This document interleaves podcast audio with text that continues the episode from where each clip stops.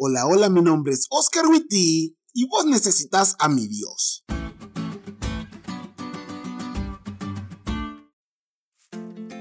¿Qué es lo primero que piensas cuando escuchas la palabra idolatría? Seguramente adoración a ídolos de piedra en un templo, o personas bailando alrededor de una hoguera, o quizás piensas en personas vestidas con un atuendo raro en una especie de culto con varias estatuitas. Pero hoy vamos a aprender al menos dos cosas nuevas sobre la idolatría.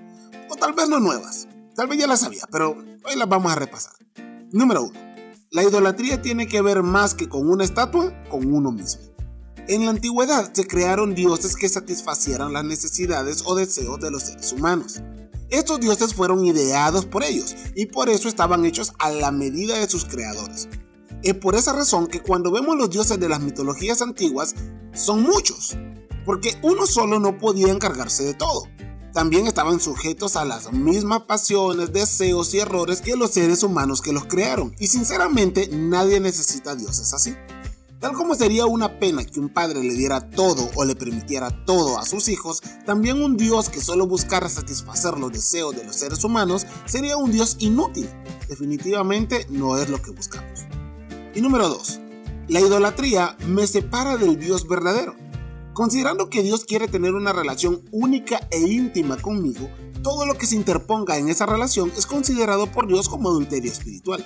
En ese contexto, cualquier cosa puede ser un ídolo porque tal como dice Elena de White, cualquier cosa que tienda a disminuir nuestro amor por Dios o que interfiera con el servicio que le debemos se convierte en un ídolo. Y viéndolo de esa manera, muchos tenemos varios ídolos, ya sean mis redes sociales, mis amigos, mis ganas de tener dinero, mi trabajo, etc. Todo puede ser un ídolo, pero ninguno me va a satisfacer verdaderamente.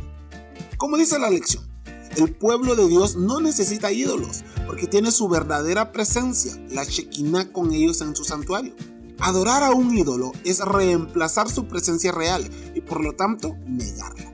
Al final de cuentas, lo único que importará será a quién adores. No adores a un ídolo. Vos necesitas a un Dios, uno más grande, más poderoso, más increíble que vos, pero también uno cercano, uno amante, uno distinto a vos. En realidad, vos necesitas amigos.